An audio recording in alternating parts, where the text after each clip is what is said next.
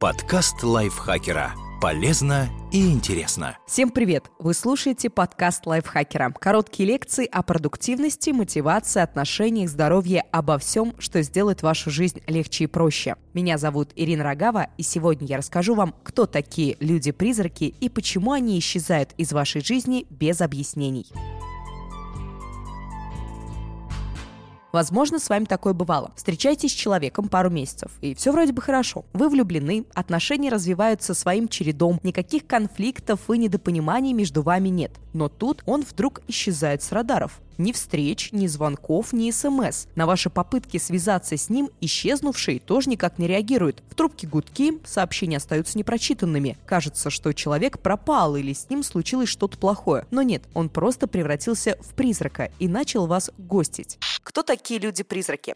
Несмотря на нотку мистики в слове «гостинг», ничего паранормального в таких исчезновениях нет. Все эти люди продолжают жить своей жизнью, просто вычеркивают из нее своих знакомых, ничего не объяснив. По-другому гостинг можно назвать также игнором или избеганием. Гост по-английски «призрак», а человек, который гостит вас, становится незаметным как привидение. Слово появилось в словарях в начале нулевых, но стало популярно в англоязычных медиа и социальных сетях после 2015 года. Неожиданно журналисты и блогеры стали использовать его очень активно. Возможно, этот новый термин выбирают для того, чтобы посмотреть на ситуацию с юмором и снизить градус серьезности и трагичности происходящего. «Он меня гостит» звучит все же не так печально, как «он меня избегает». Согласно данным исследования, минимум 25% опрошенных хоть раз становились жертвой гостинга, а 21% сами превращались в призраков и игнорировали романтических партнеров или друзей. Кстати, да, гостить можно не только пассию, но и товарища или даже коллег и компаньонов. Однако тут важна серьезность и глубина отношений. Как правило, исчезают те, с кем вы знакомы не очень давно и с кем у вас нет или почти нет общих друзей и дел. При этом парень или девушка, которые не перезвонили вам после первого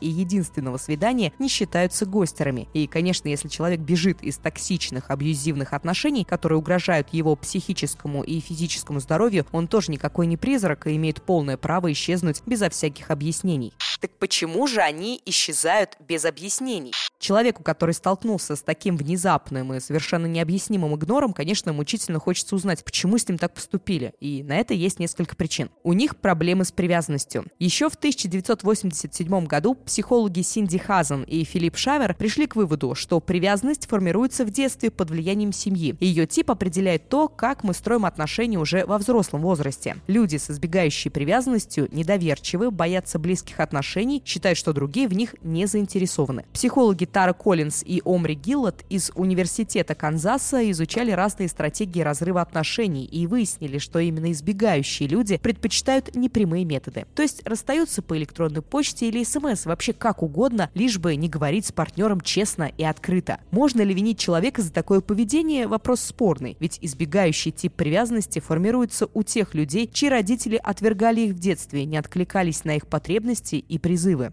Они боятся конфликтов.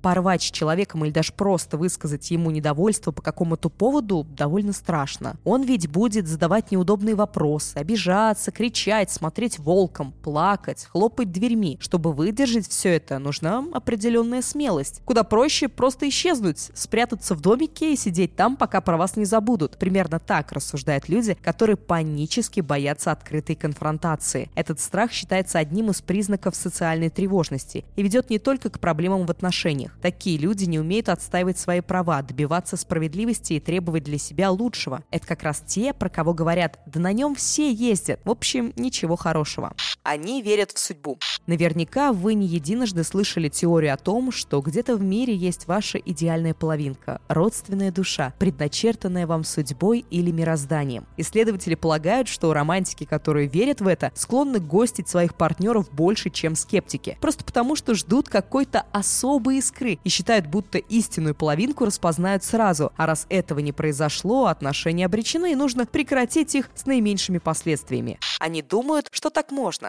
Конечно, люди избегали друг друга во все времена. Но сейчас, когда существенная часть нашей жизни проходит онлайн, делать это стало куда проще. Интернет дает нам иллюзию безнаказанности. Именно из-за нее люди троллят и травят друг друга в сети, пишут гадости, которые никогда бы не осмелились сказать в лицо, нарушают договоренности завершенности или исчезают с радаров. Если вы познакомились с человеком в интернете, и у вас нет общих друзей, общей работы или каких-то связей, исчезнуть из вашей жизни для него будет довольно просто. И никакой ответственности за это он не понесет. Так что гостинг, конечно, явление очень давнее, но благодаря соцсетям и сайтам знакомств оно приобрело внушительные масштабы. Почему исчезновение так сильно ранит?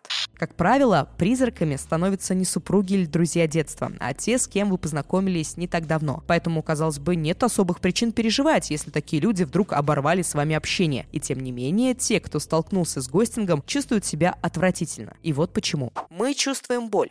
Причем в данном случае это не метафора и не преувеличение. Ученые выяснили, что на отвержение наш мозг реагирует так, словно нам причинили физическую боль. Это одна из причин, почему так тяжело, когда нам отказывают, когда нас игнорируют игнорируют или когда никто не лайкает наши фотографии в Инстаграм. Нас мучает незавершенность. Если человек разорвал с вами дружбу или романтические отношения, вы, скорее всего, почувствуете себя отвратительно. Но при этом вы, по крайней мере, будете знать, что отношения закончены и нужно жить дальше. Возможно, вам даже сообщат причины, и вы сможете вдоволь поплакать, заесть, запить или затанцевать свою печаль. А когда друг или симпатичный вам человек исчезает без объяснений, он оставляет вас в подвешенном состоянии нелепом, непонятном и даже унизительном. Вы не понимаете, что случилось, не можете разобраться в причинах и совершенно не знаете, как вам быть. Терпеливо ждать, что призрак вернется, пытаться найти его и выяснить, в чем дело, или смириться с тем, что отношениям пришел конец. Из-за такого легко расклеиться, растерять уверенность в себе и утонуть в тревоге и чувстве вины. Что же делать, если вас избегают? Это очень неприятный опыт. Вот как советуют поступать психологи. Во-первых, поймите, что вы ни в чем не виноваты. Когда человек вас гостит, это не говорит о том, что с вами что-то не так. Напротив, это означает, что у вашего призрака проблемы, в которых он должен разобраться, а вы не несете ответственности за действия другого человека, если, конечно, вы не оскорбляли его или ее, не унижали и не применяли физическое или эмоциональное насилие. Во-вторых, Примите, что отношения закончились. Пусть и так нелепо. Если бы человек хотел с вами встречаться или дружить, он бы не прятался. А раз прячется, значит он с вами порвал, просто боится об этом сказать. Попробуйте сделать то, что вы сделали бы, если бы разрыв прошел по всем правилам. Сожгите совместное фото, выкиньте подарки, поплачьтесь друзьям или страницам дневника, послушайте грустную музыку. В-третьих, сожгите мосты. Постарайтесь полностью вычеркнуть призрака из своей жизни, удалите его номер, заблокируйте его в соцсетях, соцсетях, сотрите фотографии и видео. Словом, сделайте все для того, чтобы вспоминать о нем меньше, хотя бы в первое время. В-четвертых,